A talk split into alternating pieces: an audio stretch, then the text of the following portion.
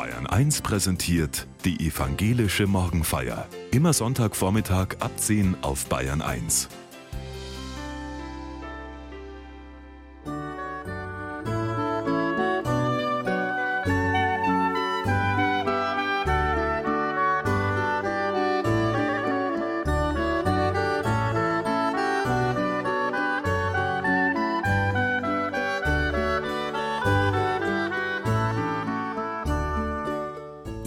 seid das Licht der Welt.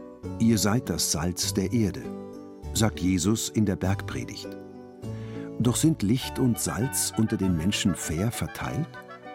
Das fragt Pfarrerin Sabrina Wilkenshof aus Altenmarkt in der evangelischen Morgenfeier.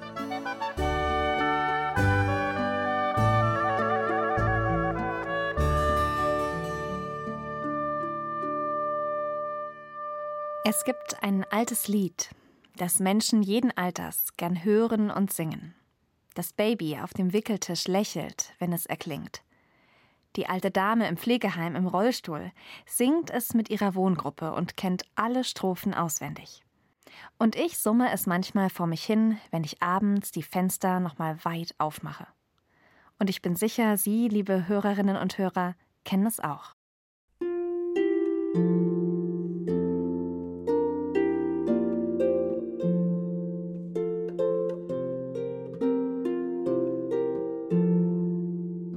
Weißt du, wie viel Sternlein stehen an dem blauen Himmelszelt? Weißt du, wie viele Fische es gibt und Vögel und Kinder, unzählig viele. Und jedes einzelne Menschenkind sieht Gott. Sieht sie aufstehen, spielen, streiten. Sieht sie fliegen, Vögel wie Kinder. Sieht sie schwimmen, Fische wie Kinder. Und Gott sieht sie mit Liebe an einzigartig geschaffen, inmitten der großen Schöpfung. Weißt du, wie viel Sternlein stehen? Dieses Lied, liebe Hörerinnen und Hörer, berührt mich immer wieder. Wenn wir es singen, als Erwachsene oder Kinder, als Eltern oder Großeltern, als Menschen am Sonntagmorgen im Gottesdienst oder daheim, dann erinnert es uns. Wir sind unzählbar viele, aber jedes Leben ist, so wie es ist, einzigartig. Niemand kann das Leben so wie ich leben. So viele Menschen, so viele unterschiedliche Wege, so viele Entscheidungen jeden Tag. Obwohl es so viele Menschen gibt, führen ihre Entscheidungen sie alle auf unterschiedliche Wege. Wie viele Türen gehen jeden Morgen auf? Wie viele Taschen werden geschultert? Wie viele Straßenbahnen verpasst? Das Wie viel hat so oft etwas Kontrollierendes, Messendes. Wie viel Arbeit? Wie viel Zeit? Wie viel Geld? Wie viele Kilos? Zu viel? Zu wenig? Wir bemessen unser Leben in wie viels. Das ist nicht mal falsch. Irgendwie müssen wir schließlich da durchkommen. Durch die langen Tage voller Arbeit und Verpflichtungen, mit Verantwortung für uns und die anderen. Und so oft ist das zu viel. Und zu wenig. Zu wenig Luft zum Atmen. Zu wenig Lücken für das Schöne. Den Sprung in den See, Einfach da sitzen und in die grünen Bäume schauen. Das zu viel und zu wenig teilt unsere Tage in gelungen und gescheitert ein. Und wir rechnen dabei schneller als jeder Taschenrechner. Und wir ahnen es schon, das müsste eigentlich nicht sein. Wer verlangt von uns, dass wir unser Wie viel benennen? Manchmal bricht sich dann eine Sehnsucht Bahn. Nach einem einfachen Leben, ohne Termindruck, ohne Kalender, und dann träumst du vom Ruhestand oder zumindest einem Sabbatjahr. Irgendwann, ja, irgendwann wird es besser. Wirklich? Ist das die Lösung? Dass wir warten, bis sich unser Leben von selbst ändert, damit wir unseren Wert nicht mehr daran messen, wie viel wir leisten und schaffen? Ich glaube, die Wie viel Frage steckt sehr tief in uns drin.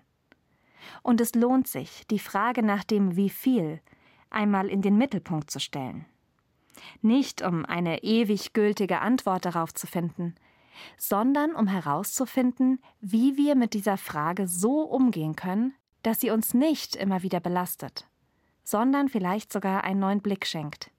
Auf uns, auf den Horizont unseres Lebens, auf die Sterne.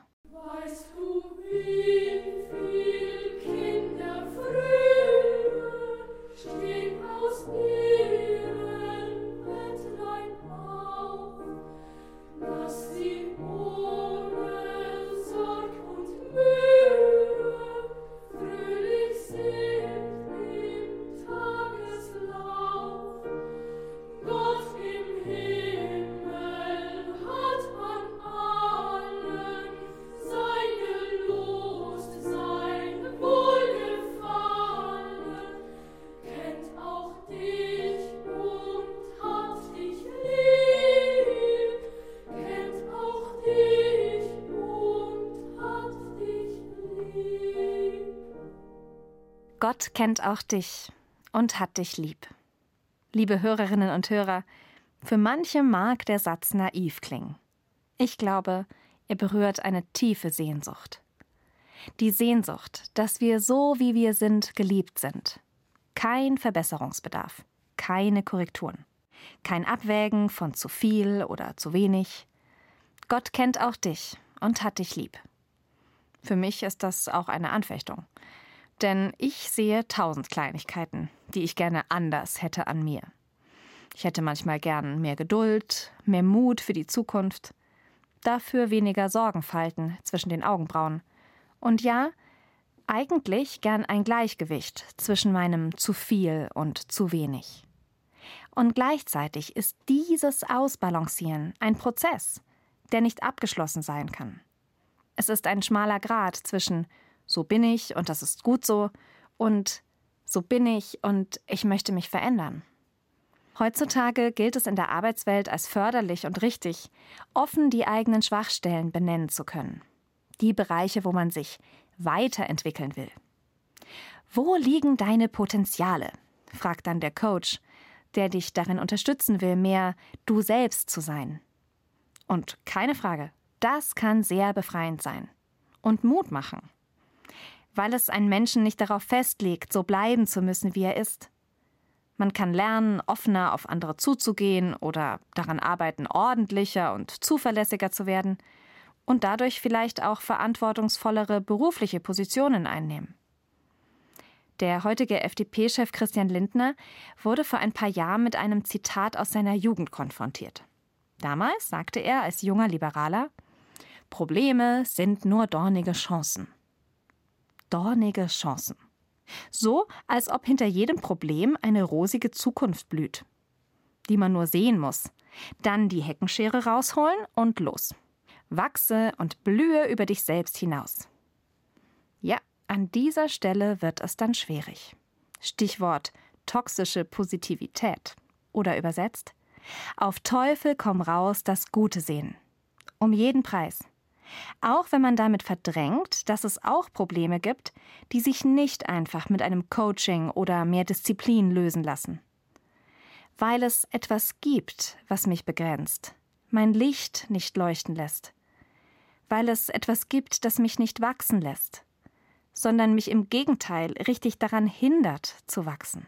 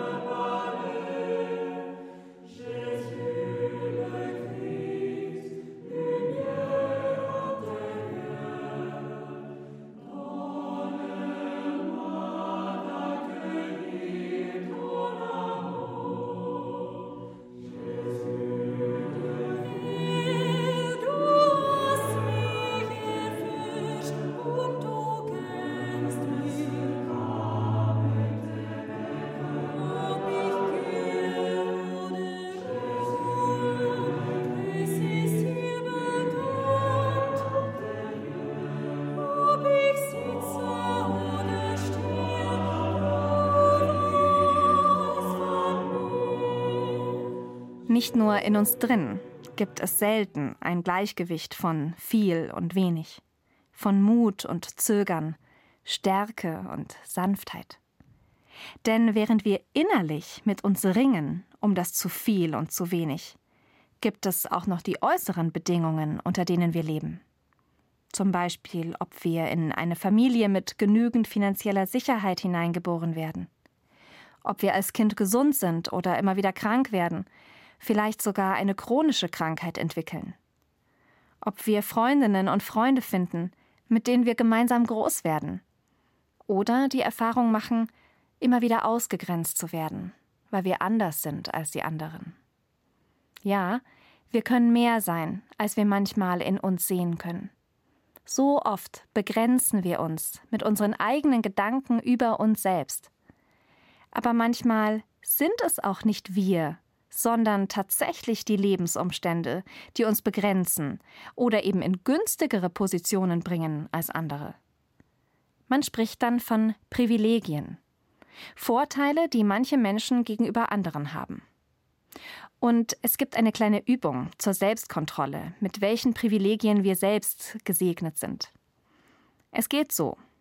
Man stellt sich hin, hört ein paar Aussagen. Wenn man zustimmt, Ja sagt, geht man einen Schritt nach vorn. Bei Nein einen Schritt zurück. Ich habe jeden Tag genug zu essen. Ich habe genug Geld, um einmal im Jahr verreisen zu können. Ich kann zum Arzt gehen, wenn ich mich krank fühle. Meine Religion sichert mir eine bestimmte Anzahl von Feiertagen im Jahr zu.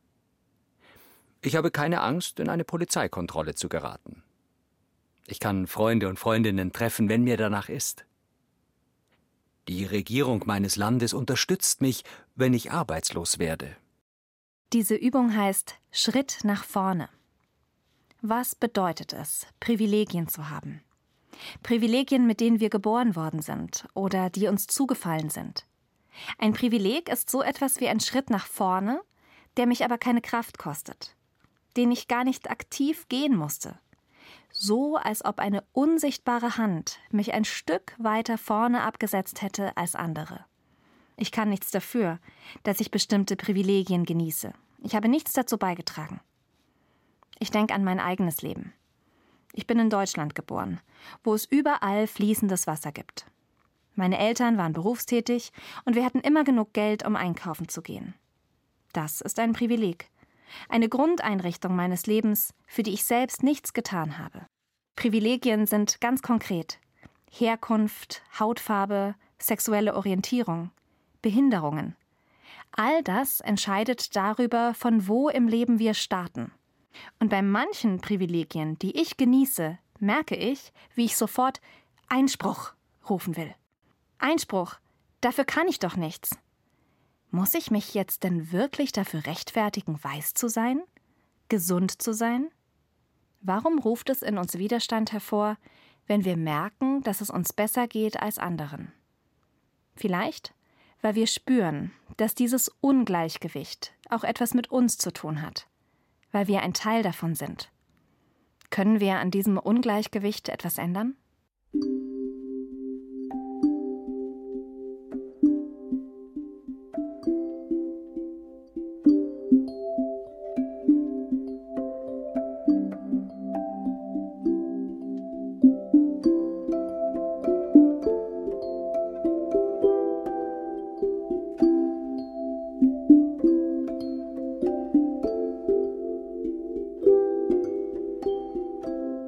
Bibel gibt es viele Geschichten, in denen anderen Menschen etwas Gutes getan, geholfen wird, oft ganz selbstlos. Mich schüchtern diese Geschichten manchmal ein wenig ein. Klar, ich möchte gern Zivilcourage zeigen und natürlich helfe ich jemandem in Not, so gut ich kann, aber gleichzeitig, wie oft kommt das vor? Und wie kann ich nachhaltig etwas dafür tun, dass unsere Gesellschaft gerechter wird? Ich habe für mich eine Antwort in dem kleinen Abschnitt nach den sogenannten Seligpreisungen im Matthäusevangelium gefunden. In den Seligpreisungen spricht Jesus den Menschen, die ihm zuhören, Mut zu. Jetzt habt ihr Hunger und Durst nach der Gerechtigkeit. Jetzt sehnt ihr euch nach Frieden. Habt Vertrauen. Ihr seid selig, von Gott geliebt und gesehen. Kennt auch dich und hat dich lieb. Aber dabei bleibt es nicht. Denn jetzt wendet sich Jesus an die, die vielleicht das Privileg genießen, mehr tun zu können. Ihr seid das Salz der Erde. Wenn das Salz seinen Geschmack verliert, womit kann man es wieder salzig machen? Es taugt zu nichts mehr. Es wird weggeworfen und von den Leuten zertreten. Ihr seid das Licht der Welt. Eine Stadt, die auf einem Berg liegt, kann nicht verborgen bleiben. Man zündet auch nicht ein Licht an und stülpt ein Gefäß darüber, sondern man stellt es auf den Leuchter. Dann leuchtet es allen im Haus. So soll euer Licht vor den Menschen leuchten, damit sie eure guten Werke sehen und euren Vater im Himmel preisen. Das Salz der Erde, das Licht der Welt. Sind wir das wirklich?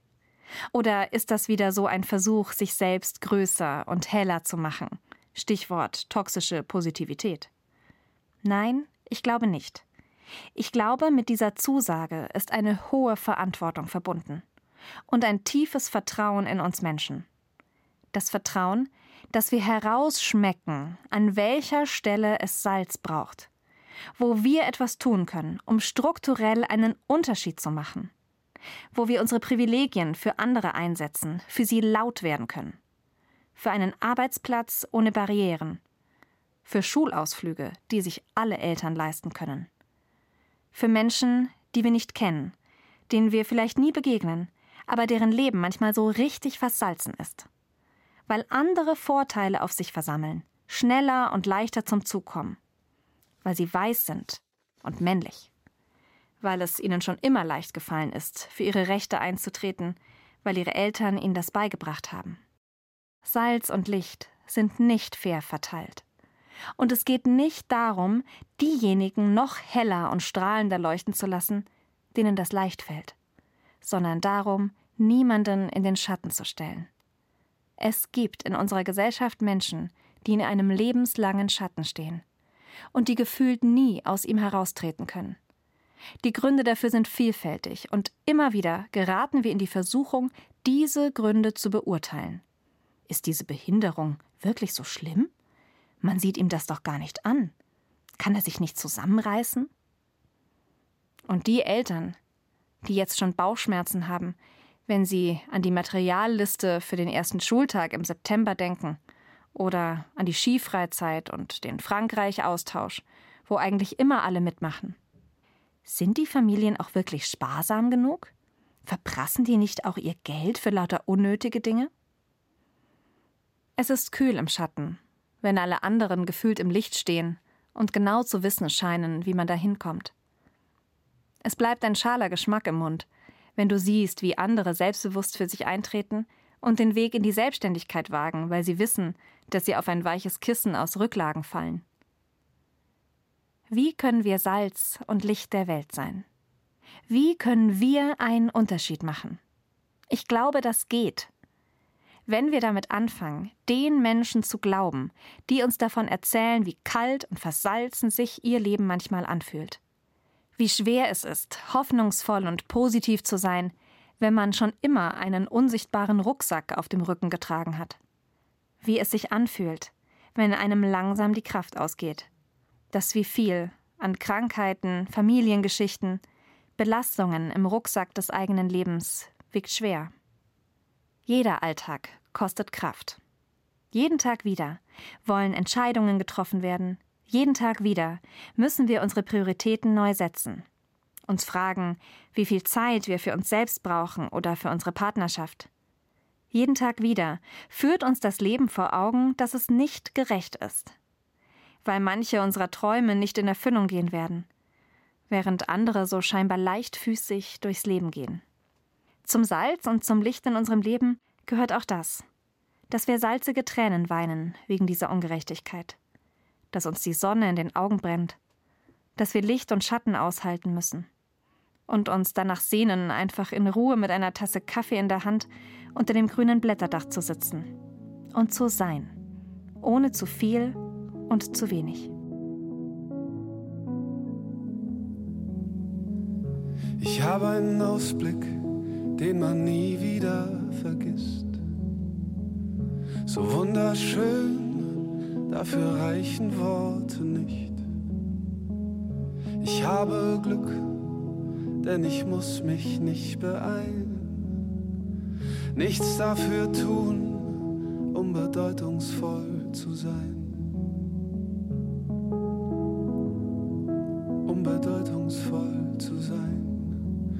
Berge ziehen am Horizont wie Wellen übers Land.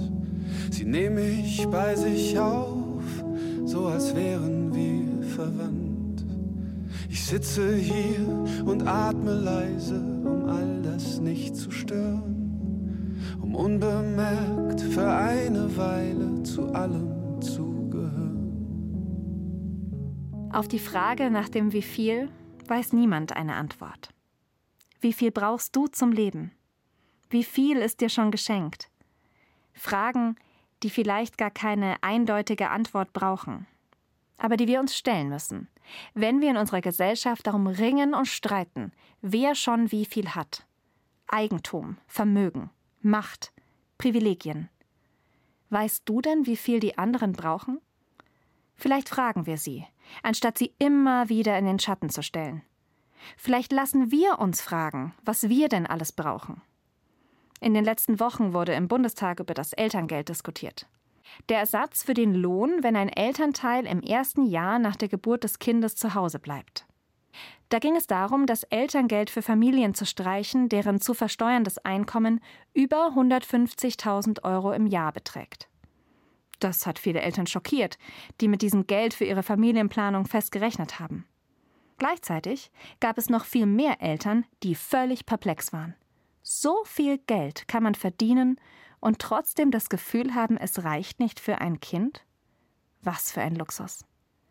Und gleichzeitig zu diesen Diskussionen wird an so vielen anderen finanziellen Stellschrauben gedreht. Dem Ehegattensplitting, der Kindergrundsicherung, an Finanzierungsmodellen für Familien, die ein sicheres, gutes Leben ermöglichen sollen. Auf den Tisch kommt damit aber immer auch die Frage, wie viel Verständnis können Menschen für die Lebensverhältnisse anderer Menschen aufbringen? Wo liegt die schmale Grenze zwischen Verstehen und kritisch zurückfragen? Wie kann es uns gelingen, unseren eigenen privilegierten Standort zu sehen? Vielleicht indem wir uns fragen, welche Menschen gerade im Schatten stehen, wer in den Debatten gerade ganz leise wird. Wo kann ich mein Wissen, mein Können, wie Salz in die Suppe streuen, um das Leben für andere kräftiger und überhaupt genießbarer machen zu können?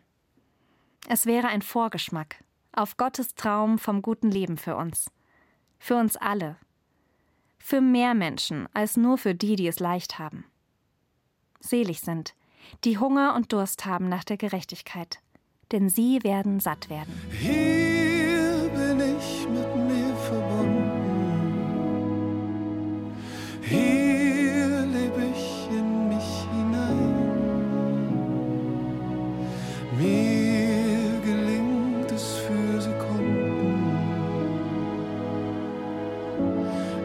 von allem zu befreien.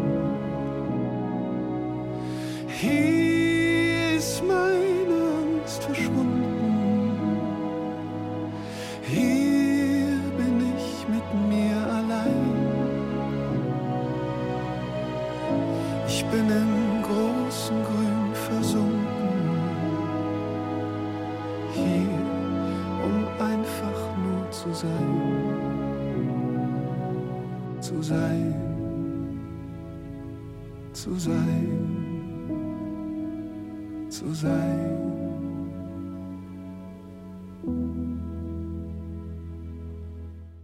Vater unser im Himmel, geheiligt werde dein Name.